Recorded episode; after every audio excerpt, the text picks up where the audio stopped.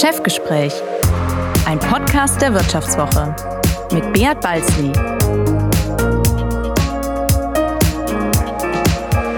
Ja, herzlich willkommen zu einer weiteren Folge des Vivo Podcast Chefgespräch. Mein Name ist Beat Balzli und ich bin der Chefredakteur der Wirtschaftswoche. Ja, heute dreht sich alles um ein Thema, das mich schon mein halbes Journalistenleben begleitet, die Güterbahn. Und die Güterbahn, sie war immer ein Sanierungsfall. In meiner Schweizer Heimat jedes Jahr neue Hiobsbotschaften, rote Zahlen. Jetzt in Deutschland seit Jahren kommt die Güterbahn nicht auf die Beine. Die Konkurrenz mit dem Straßenverkehr ist so hart, dass man das Gefühl hat, man kann es nicht drehen. Nichtsdestotrotz hat eine sehr bekannte Managerin sich gesagt, ich schaffe das. Sie hat es schon geschafft, den öffentlichen Verkehr in Berlin sexy zu machen. Jetzt will sie auch den Güterverkehr sexy machen. Das auch noch mitten in der Corona-Krise. Also es ist noch schwerer. Mein Kollege und Ressortleiter Christian Schlesiger hat mit ihr geredet. Christian, wer war das? Ja, ich habe mit Sigrid Nikutta gesprochen, die seit einem Jahr Chefin von DB Cargo ist und bei der Deutschen Bahn auch im Vorstand das Thema Güterverkehr vertritt. Und sie sitzt im 23. Stock äh, im Bahntower in Berlin. Witzigerweise getrennt von anderen Vorständen. Also auf der gleichen Etage sind noch zwei andere Vorstände. Der Rest des Vorstands sitzt in der 25. und 26. Etage. Und es bleibt bei dieser Trennung, weil der Vorstand immer arbeitsfähig sein muss. Und Frau Nikutta hat ja mehrere Büros in Berlin, dann in Mainz, wo DB Cargo seinen Sitz hat und natürlich ist sie auch im Homeoffice und sie ist auch sehr viel unterwegs. Ich wollte von ihr wissen, von wo aus sie eigentlich DB Cargo am meisten durch die Corona-Krise gesteuert hat. Sie sitzen ja gerade in Berlin im schönen Bahntower. Ich glaube, das ist der, die 26. Etage, wenn nicht, oder 25. Helfen Sie mir? 23. Herr Schläger. Ach, 23. Ja, gar nicht freut so hoch. mich, freut, freut mich sehr. Die 23. Etage, das ist natürlich eine mit einem wunderschönen Ausblick auf den Potsdamer Platz und auf ganz Berlin. Ich versuche das Prinzip Nähe in der Distanz äh, wirklich zu leben. Äh, meine Kolleginnen und Kollegen bei DB Cargo, die müssen jeden Tag raus. Züge, äh, Züge bilden, Züge rangieren, die Instandhaltung, auch viele der Dispositionsthemen müssen vor Ort gemacht werden. Äh, und wenn die Kolleginnen und Kollegen vor Ort sind, dann versuche ich, äh, soweit es auch unter Corona-Gesichtspunkten möglich ist, natürlich mit dem entsprechenden Abstand eben dabei zu sein. Und dabei zu sein heißt für mich in Berlin in der Konzernzentrale, aber in Mainz sitzt die Zentrale der DB Cargo und natürlich in allen unseren Regionen und DB Cargo ist in 18 Ländern aktiv, also auch international. Was ist denn dann so Ihr Lieblingsort? Da haben Sie doch bestimmt auch schon irgendeinen Ort, wo Sie sich am wohlsten fühlen. Och. Bei DB Cargo. Äh, ehrlicherweise am wohlsten fühle ich mich immer direkt vor Ort. Ne? Ähm, ich fühle mich in oranger Kleidung extrem wohl, weil ich dann immer zu jedem Zeitpunkt mit anpacken kann. Das ist äh, etwas, was mir persönlich wirklich Spaß macht und äh, wo ich auch enorm viel lerne für das Geschäft. Äh, Sie wissen, ich kenne DB Cargo ja durchaus gut aus meinem Vorleben, ähm, aber dieses Vorortsein, das, das zählt für mich. Dieser Podcast wird präsentiert von DKV Mobility, dem Partner für modernes Flottenmanagement. Der Mobilitätsdienstleister bietet ein Full-Service-Portfolio für jeden Bedarf.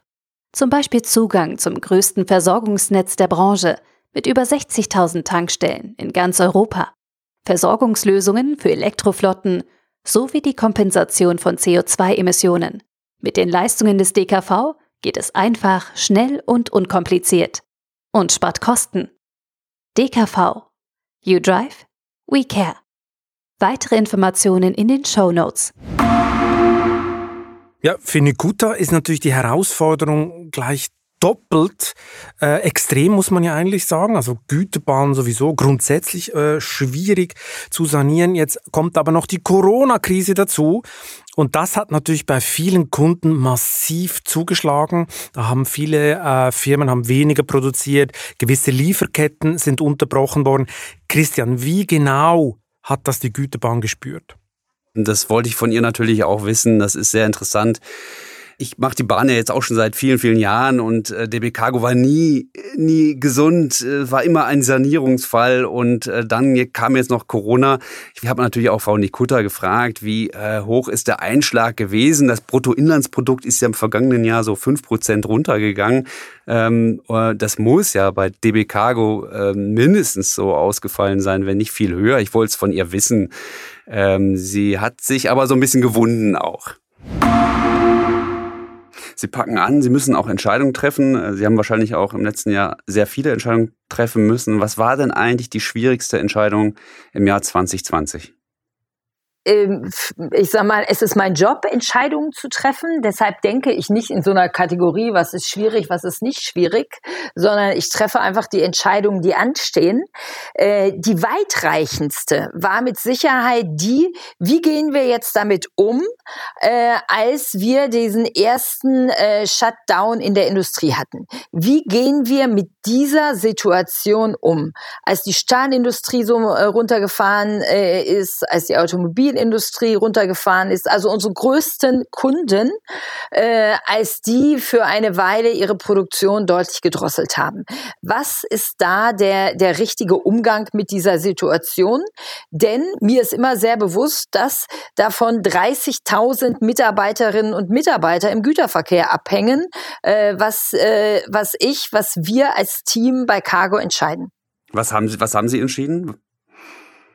Mein, meine Hauptentscheidung war ruhig bleiben. Ganz, ganz ruhig bleiben und mit großem Augenmaß reagieren. Äh, denn ich hatte den Vorteil, ich war auch im Jahre 2009 schon dabei, als wir ja eine nicht vergleichbare Situation, aber zumindest damals mit der, äh, mit der Krise äh, von den Auswirkungen her eine ähnliche Situation hatten. Und äh, mir war klar, also nach diesem starken Runterfahren wird es auch wieder ein Anfahren der Industrie geben. Und wir müssen uns darauf konzentrieren, dass wir dieses Anfahren der Industrie dann bestmöglich hinbekommen.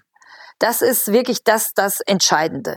Denn wenn die Industrieproduktion wieder steigt, dann muss der Güterverkehr dastehen und diese Produktion fahren können.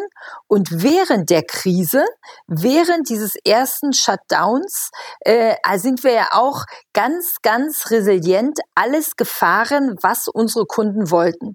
Auch grenzüberschreitend und gerade als auch andere Verkehrsträger größere Schwierigkeiten hatten äh, während des letzten Jahres, ist der Schienengüterverkehr, ist DB Cargo dauerhaft sehr zuverlässig gefahren. Hm. Inwieweit hat sich das ausgezahlt? Denn ich, ich nehme an, Umsatz, Gewinn sind im vergangenen Jahr deutlich runtergegangen. Wie, wie stark war der Einbruch dann jetzt bei DB Cargo? So, wir bei DB Cargo können natürlich nur das fahren, äh, was auch produziert wird. Ne? Wir sind quasi am Anfang und am Ende der jeweiligen Produktionsketten. Das heißt, die Entwicklung der Industrie haben wir eins zu eins äh, nachgezeichnet. Große Kundengruppen von DB Cargo sind die Automobilindustrie, sind die Stahlindustrie, sind die entsprechenden Zulieferprodukte äh, dafür in ganz Europa. Das heißt, der Einbruch im ersten Quartal war massiv. So, das ist äh, und ähm, Dennoch haben wir sehr stabil dann ganz schnell auch umgestellt und haben gesagt, okay, was muss eigentlich jetzt gefahren werden? Wir haben sofort eine Hotline geschaltet in unserem Kundenservicezentrum für ähm, auch für potenzielle Kundinnen und Kunden, die jetzt ähm, auf der Schiene transportieren wollten, die extrem gut angenommen wurde. Ähm, natürlich haben diese neuen Produkte Produkte, die wir dann schwerpunktmäßig gefahren sind, also sei es Lebensmittel, sei es äh, chemische Produkte, gerade für die Desinfektionsmittelherstellung und ähnliches, haben natürlich diese großvolumigen Transportgüter in keinster Weise ersetzt. Die haben aber gezeigt, wie schnell wir reagieren können und wie sehr auf uns Verlass ist. Mhm. Aber die äh, wirtschaftliche Situation ist, und das ist ja in der ganzen ähm, weltweiten Industrie so, die ist natürlich extrem schwierig aufgrund der Corona-Pandemie. Klar, Sie sagen, Sie fahren das, was äh, produziert wird. Ich glaube, es gab jetzt gerade Zahlen äh, zum Jahr 2020, dass die äh, wirtschaftliche Leistung um äh, circa fünf Prozent runtergegangen ist im vergangenen Jahr. Ähm, heißt das, DB Cargo hat so fünf Prozent Umsatz verloren oder doch, doch eher mehr, oder? Ja, also die Auswertungen ähm, laufen natürlich noch gesamthaft, auch was die ähm, was die äh, Wirtschaftsauswirkungen angeht. Äh, da wissen Sie ja als Wirtschaftsjournalist, ne, ist der Januar noch ein Monat, in dem in dem hart gearbeitet wird. Äh, die Betroffenheit in der Transportbranche ist größer als fünf Prozent allgemein. Ähm, wir haben ähm, gerade in der Autoindustrie und auch in der Stahlindustrie sind die Betroffenheiten ja zwischen 20 und 40 Prozent äh, in, in diesen Branchen. Und das merken wir natürlich auch. Vor allen Dingen ist für uns wichtig, dass wir ein europaweit agierendes Unternehmen sind.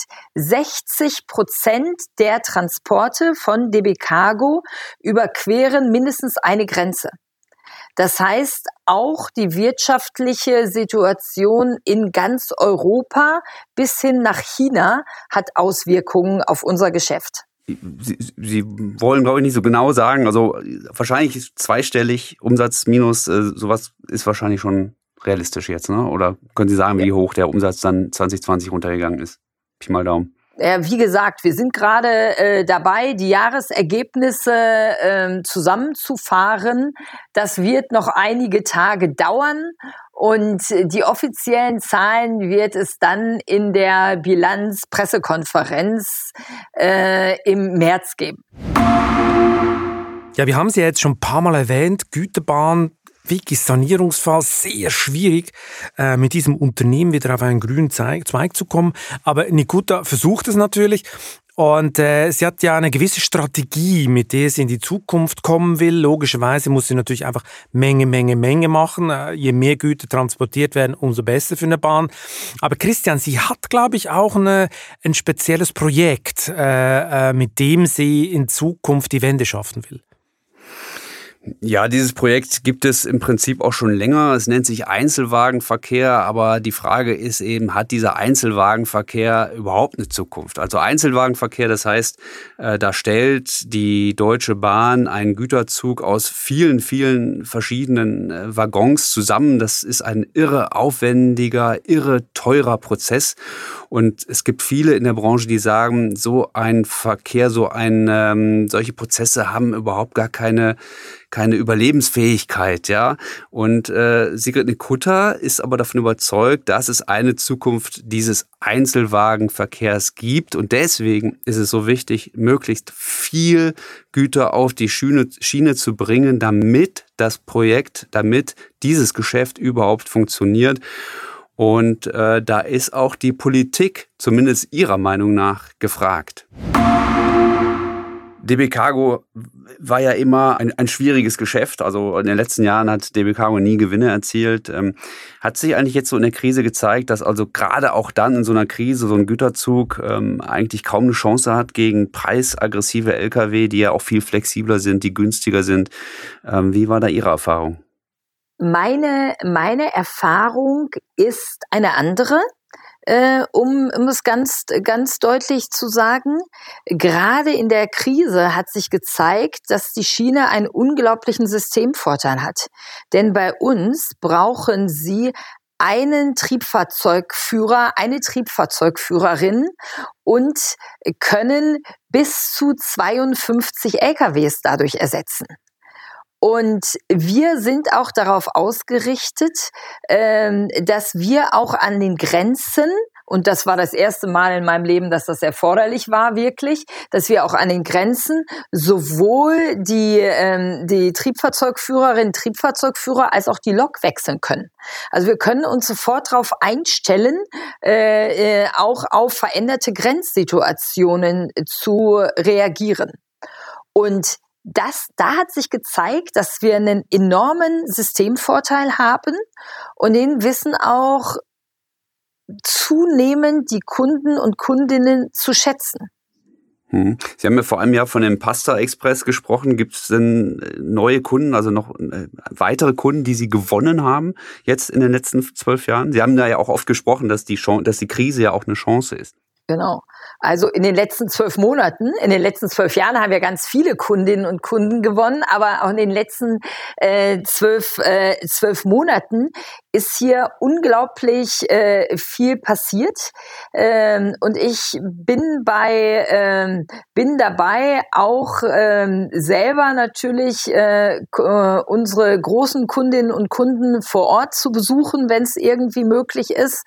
Und da, da habe ich eigentlich so drei Erkenntnisse gewinnen können. Erstens, unsere großen Kunden haben nochmal ähm, verstanden, wie sehr sie sich auf uns verlassen können.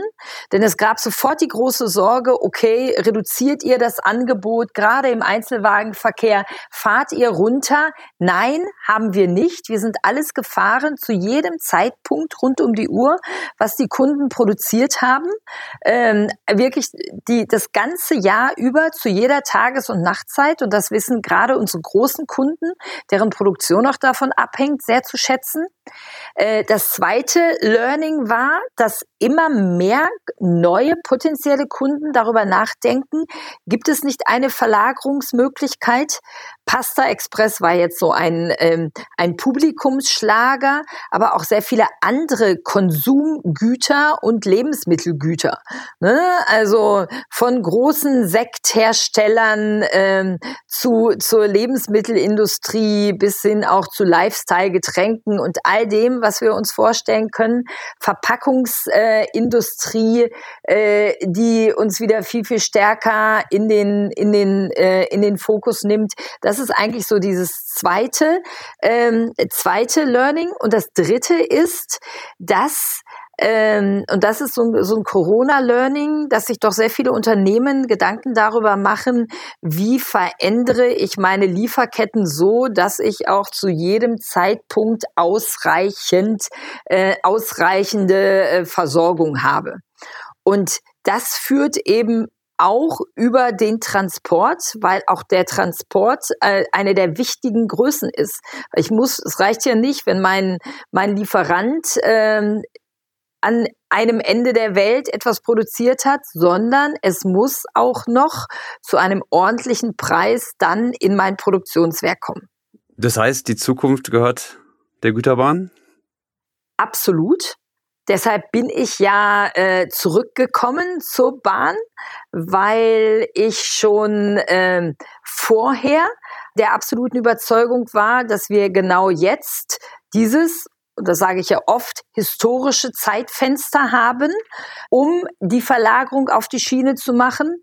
Denn Umweltschutz ist das A und O. Ich sag mal, davon hängt unsere Zukunft ab, dass wir das hinbekommen, die Erderwärmung zu stoppen.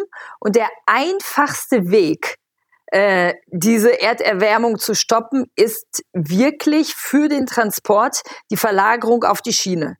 Jede Tonne, die wir auf der Schiene und nicht mit dem Lkw transportieren, spart automatisch 80 Prozent CO2. Mhm. Also im Ernst, einfacher geht's eigentlich nicht. Ja, wir hatten vorhin darüber gesprochen, DB Cargo war ja eigentlich immer eine Verlustsparte äh, von der Deutschen Bahn. Ähm, inwieweit muss die Politik da auch äh, ähm, Hilfe, Stützung leisten, damit ähm, dieses Geschäft eben ausgebaut wird? Also es gibt eben auch Wettbewerber, die immer wieder klagen, naja gut, die, DB Cargo kann sich halt diese hohen Verluste äh, leisten, weil eben der, der Staat dann auch mit Milliarden irgendwie unter die Arme greift. Wir, wir können das gar nicht. Wir müssen gucken, dass wir auch in der Krise profitabel sind sind. Also inwie, inwieweit ist das auch eine, eine politische äh, Entscheidung, die da getroffen werden muss? Mhm. Also Sie haben äh, äh, recht, die Situation im Schienengüterverkehr, aber das ist nicht nur bei DB Cargo so, sondern das ist in der ganzen Branche so, ist äh, finanziell herausfordernd. Ähm, und das ist bei allen Unternehmen so. Auch bei den Wettbewerbern Wettbewerbern, die DB Cargo hat. Im Übrigen sind viele der Wettbewerbsunternehmen natürlich auch ähm, äh, Töchter äh, von anderen öffentlichen Unternehmen. Das muss man an dieser Stelle auch ähm, auch sagen, so dass die Bedingungen da jetzt durchaus an vielen Stellen vergleichbar sind. DB Cargo hat aber eine Besonderheit, denn DB Cargo betreibt das Rückgrat des deutschen Schienengüterverkehrs. Ähm, und das Rückgrat heißt, genauso wie ich sage, im Grunde das Herz des Schienengüterverkehrs ist der Einzelwagenverkehr. Und dieser Einzelwagenverkehr ist, und das sagen wirklich alle in der Branche, ist eben aufgrund seiner Besonderheit extrem herausfordernd. Denn mit diesem Einzelwagenverkehr äh, garantieren wir die Bedienung von ganz Deutschland. Die deutsche Industrie wird nicht durch die Hauptachsen bedient, sondern die deutsche Industrie, darauf sind wir ja auch sehr stolz, dass wir sehr, sehr viel Mittelstand in Deutschland haben. Und dieser Mittelstand ist nun mal eben verteilt in Deutschland. Und wir mit dem Einzelwagensystem, wir sorgen dafür, dass wir überall Güterwagen einsammeln und dann im System des Einzelwagens daraus Züge bilden und durch Europa transportieren und dann wiederum einzelne Wagen oder Wagengruppen zu unseren Kunden fahren. Und äh, ich kann extrem gut rechnen. Und äh, diese Rechnung sagt mir natürlich, Geld verdiene ich mit den großen Strecken, mit diesen kleinen einzelnen Wagen äh, die zu Kunden bringen oder abholen oder leere Wagen dorthin zu bringen oder abzuholen. Natürlich nicht. Dennoch ist es so wichtig für das System. Denn irgendwo sollte ich ja auch die ganze Industrie bedienen können und die Mengen einsammeln. Und dieses System, das halten wir für Deutschland aufrecht. Und ich bin sehr, sehr froh, dass das auch in der politischen Diskussion angekommen ist. Denn mit der Anlagenpreisförderung wird erstmals sehr konkret dieser Einzelwagenverkehr unterstützt. Anlagenpreisförderung heißt, dass eben die Rangieranlagen, die für den Einzelwagen erforderlich sind, ähm, dass die preislich entlastet werden und die Eisenbahnverkehrsunternehmen, äh, die Einzelwagenverkehr betreiben, hier eine Entlastung erfahren. Hm. Ist der Einzelwagenverkehr denn damit dann einzelwirtschaftlich äh, darstellbar oder brauchen Sie noch mehr politische Unterstützung, damit dieser sehr teure Aufwand sich irgendwie finanzieren lässt? Mhm. Äh, das ist die Anlagenpreisförderung ist ein Baustein, ein erster Baustein in der, in der erforderlichen Unterstützungskette, äh, den wir, den wir an dieser Stelle haben. Und ähm, natürlich gibt es noch weitere. Äh, wichtig ist auch ein Schritt, äh, den wir in Richtung natürlich Digitalisierung und Automatisierung gehen müssen und wollen an der Stelle. Noch ist hier sehr viel manuelle Handarbeit erforderlich, die aufwendig ist äh, einerseits und andererseits ist es für uns enorm wichtig, ein Rückgrat lebt davon, dass es ausgelastet wird. Also dieses Einzelwagensystem ist enorm aufnahmefähig. Wir können hier ohne weiteres die doppelte und dreifache Menge an Güterwagen transportieren und das ist genau meine Mission. Lasst uns Menge in das System auf die Schiene holen. Äh, wir haben ein dieses gigantische Umweltnetzwerk haben wir in Deutschland Land, andere Länder beneiden uns drum, dann lasst es uns nutzen. Ja, Menge, viele Kunden, das ist ja immer nur ein Teil des Erfolgsgeheimnisses.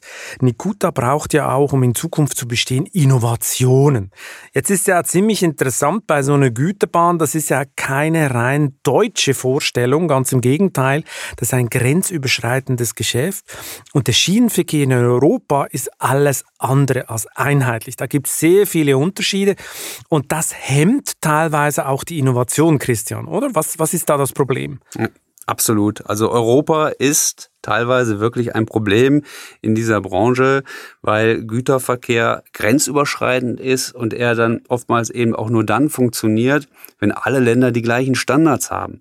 Es gibt zum Beispiel eine, Innovation, das ist die automatische Kupplung das ist wirklich keine Rocket Science. Da werden einfach äh, Güterwagen ineinander geschoben, automatisch. Ja, heute ist da immer noch so ein äh, Mitarbeiter, der was einhängen muss und so weiter. Äh, irre, irre komplex.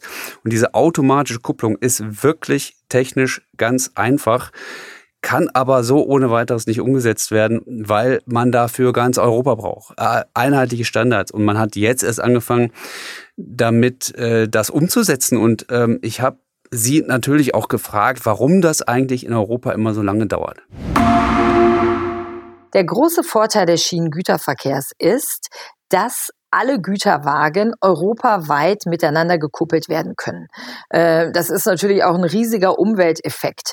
Wenn ich einen Güterwagen in welches Land auch immer fahre, dann wird dieser Güterwagen auch beladen wieder zurückkommen und sei ne, und äh, er kann auch von einer anderen Bahn beladen werden in einem ganz anderen Zugverband, aber er kommt beladen wieder zurück. Und äh, in Europa gibt es geschätzt 500.000 Güterwagen. Und damit ich die miteinander kuppeln kann, brauchen sie eben alle die gleichen Kupplungen. Und damit ich das äh, realisiere, müssen sich alle europäischen Länder darauf verständigen, selbiges zu tun. Und genau das, das war klingt nach einer Generationenfrage. Das war in der Vergangenheit der Knackpunkt. Deshalb, also ich sag mal, die Generation ist noch nicht vorbei. Deshalb sind in den 70er, 80er Jahren die diesbezüglichen Bemühungen nicht erfolgreich gewesen. Äh, und im Übrigen ist das auch eine, eine, eine, eine monetäre Herausforderung. Ich rede da über sechs bis acht Milliarden Milliarden Euro, die äh, gebraucht werden in ganz Europa äh, und die alle Bahnen beziehungsweise deren Regierungen investieren müssen. Äh, und deshalb bin ich jetzt extrem optimistisch, denn jetzt haben wir eine starke Europäische Union und wir haben dieses, wir haben ein gemeinsames Projekt, äh, unterstützt auch durch unser Bundesministerium für Verkehr äh, und testen jetzt vier digitale automatische Kupplungen auf Herz und Nieren im harten betrieblichen Alltag. Äh, die Züge damit fahren durch Europa und dann haben sich alle europäischen Länder darauf verständigt, ähm, sich auf einen Kupplungstyp zu verständigen, der dann umgerüstet wird. Dann geben Sie doch mal eine Prognose ab. Was vermuten Sie, bis wann wären dann alle 500.000 Güterwaggons in Europa mit dieser neuen Kupplung ausgerüstet? Das Ziel ist, äh, Ende 2030 damit fertig zu sein mit allen, äh, mit allen Güterwagen. Ähm, ich hoffe, dass es äh, vielleicht schneller geht. Äh, meine, mein Traum ist, dass das Volumen an Schienengüterverkehr so zunimmt, dass wir sehr so viele neue Güterwagen im Einsatz haben, die sofort mit der automatischen Kupplung ausgerüstet sind, ähm, so dass äh, wir natürlich nachrüsten, aber doch sehr viele neue Wagen direkt haben werden. Sie haben gesagt, Ihre Mission ist, äh, Menge auf die Schiene zu bekommen. Äh, Sie haben im vergangenen Jahr auch mit einem neuen Fahrplan begonnen, mit einem Pilotprojekt zwischen Köln und Hamburg. Finde ich sehr spannend. Das heißt, Sie fahren Güterzüge so wie, ja, wie man das im Personenverkehr beim ICE kennt. Es gibt eine An Abfahrtszeit, es gibt eine Ankunftszeit. Ähm, die Idee dahinter ist ja, dass die Güterbahn, dass die, dass die Kunden quasi ihre Güter dann einfach so drauf buchen können. Wie sind denn die Erfahrungen aus diesem Projekt? Ja, wir, wir haben, Herr Schlesiger, genau, wir hatten uns darüber unterhalten. Wir hatten, äh, äh, wir, wir, wir haben angefangen mit Köln-Hamburg als Pilotrelation, um zu, äh, äh, um zu testen, wie es angenommen wird. Und äh, dass es angenommen wird, können Sie daran sehen, dass wir jetzt in die in die Breite gehen und nach und nach immer mehr Relationen äh, zuschalten. Äh, gerade gerade München, München, Köln, Mannheim, Hamburg, äh, äh, Köln, Berlin oder Großbären. Das sind so so Relationen, die wir äh, die wir jetzt fahren. Wir fahren da also wirklich hoch und das Besondere daran ist, dass wir es genau so machen, wie Sie es gesagt haben. Der Zug fährt. Also verlässlich, der Zug fährt und wir nennen es Nachtsprung, abends geliefert, am nächsten Morgen ist der Zug und sind die Wagen verlässlich beim Kunden. Äh, jeden Tag. Äh, denn unsere, äh, ich sag mal, unsere Verkehre fahren zu einem großen Teil nachts. Und das ist eben auch die Chance, wenn Sie abends angeliefert haben, Ihren Wagen ist er halt am nächsten Morgen da.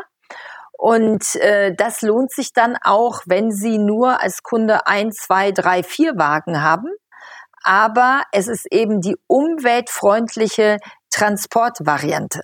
Und das ist das wirklich, das ist das, was mich so ungemein begeistert und auch, Sie merken es vielleicht, äh, fast etwas euphorisch werden lässt, dass äh, zunehmend Kunden, Fahrradhersteller, äh, alle möglichen Hersteller sagen, hey, ich will wirklich jetzt diese umweltfreundliche Transportvariante haben. Mhm. Und wir arbeiten dran, ich arbeite dran, dass wir auch irgendwann ein Transportsiegel haben, dass Sie, wenn Sie in den Supermarkt gehen, äh, sich ähm, nicht nur angucken, wie groß ist der Energieverbrauch meines Produktes, da gibt es ja Label, sondern auch, wie ist dieses Produkt transportiert worden? Mit einem Diesel-LKW durch ganz Europa oder auf der umweltfreundlichen Schiene? Da muss der Bahnstrom natürlich nur noch von von, von grüner Energie erzeugt werden und äh, nicht durch Kohle oder vielleicht sogar, wenn man, wenn sie durch Frankreich fahren, durch Atom, auch das, da gibt's ja Gegner. Ähm, das, ähm, in Deutschland wie hoch ist Ihr Öko, Ökoanteil äh, eigentlich an der, am, am in, Bahnstrom in, bei DB Cargo? In Deutschland äh, sind wir äh, sind wir da ja schon extrem weit, mehr als 60 Prozent ist dieser Anteil.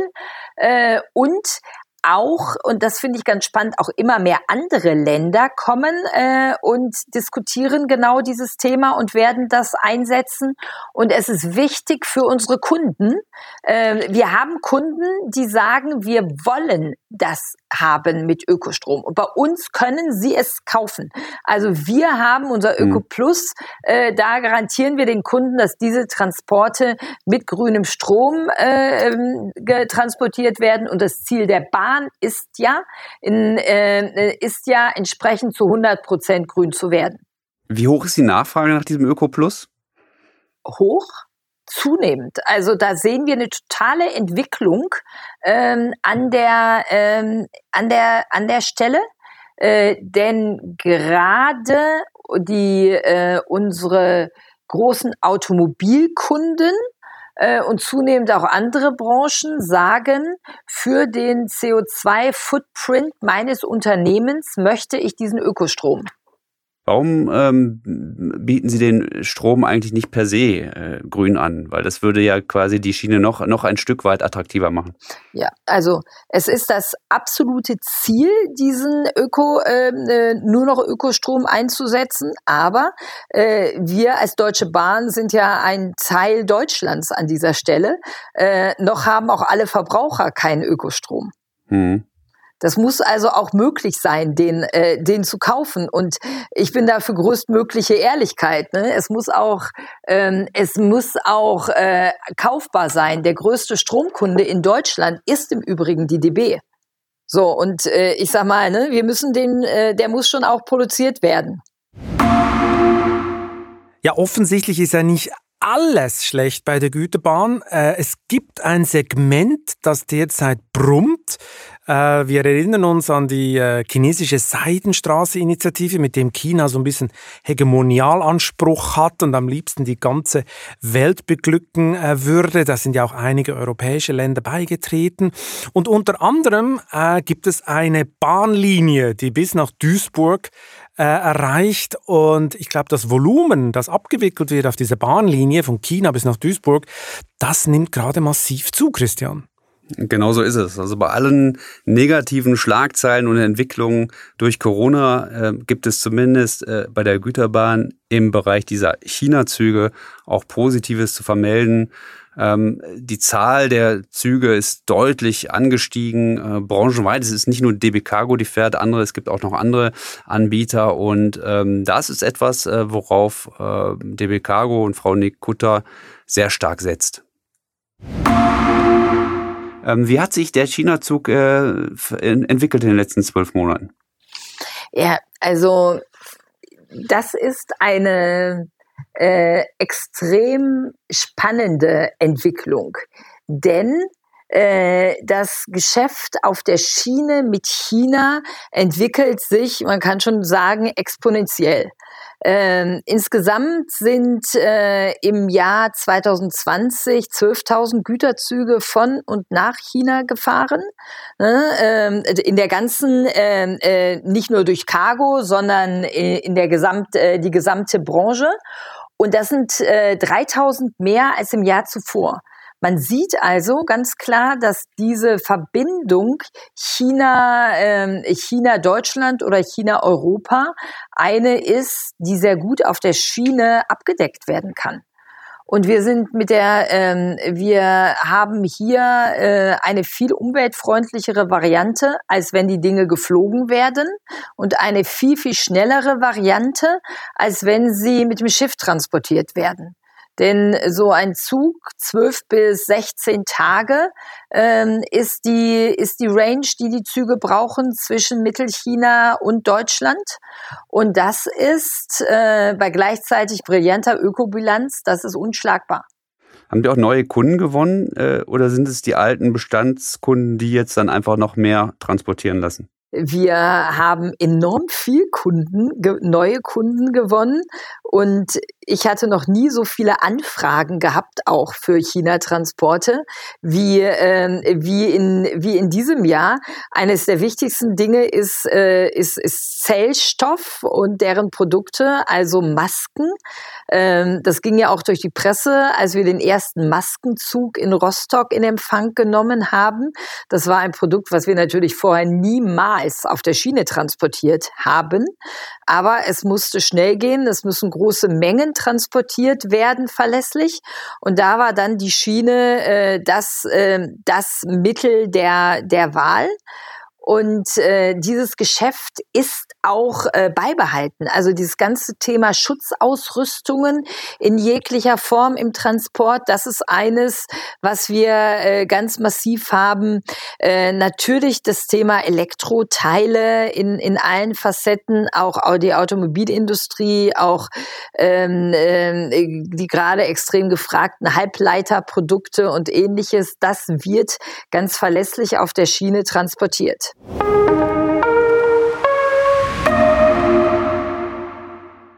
Ja, hier sehen wir wieder äh, Sigrid Nikuta in Höchstform, weil, äh, wie wir ja wissen, hat sie schon den BVG, also die Berliner öffentlichen Verkehrsbetriebe, sexy gemacht, hat das Image gedreht mit einer sehr originellen Werbekampagne. Jetzt versucht sie mit einem Prädikat umweltfreundlicher Transport was ähnliches, also was früher bei Freilandhühnern geklappt hat und dem Biosiegel, das soll jetzt auch beim Güterverkehr klappen. Christian, glaubst du, das funktioniert? Ja, also man muss sagen, Frau Nikutta beherrscht das Marketing, äh, vielleicht auch ein bisschen das Selbstmarketing, aber vielleicht ist es auch genau das, was äh, die Güterbahn so braucht. Ja, also ich glaube, dass es schon funktionieren kann, äh, dass man das Thema Schienengüterverkehr einfach positiv auflädt. Und ich glaube, da hat sie eine, eine, eine Botschaft, die funktionieren kann und sie feuert ja auch aus allen äh, oder aus vielen sozial, über viele soziale Medien. Das macht sie extrem professionell und ähm, sie kommt damit ja auch in die Medien rein und ich finde das eigentlich ähm, gar nicht so schlecht. Okay, dann bin ich mal gespannt, ob ich in meiner restlichen journalistischen Laufbahn es nochmal erlebe, dass die Gütebahn die Wende schafft. Christian, vielen Dank, dass du hier warst. Vielen Dank, dass du mit Sigrid Neguta gesprochen hast und bis zum nächsten Mal. Jo, ciao, danke.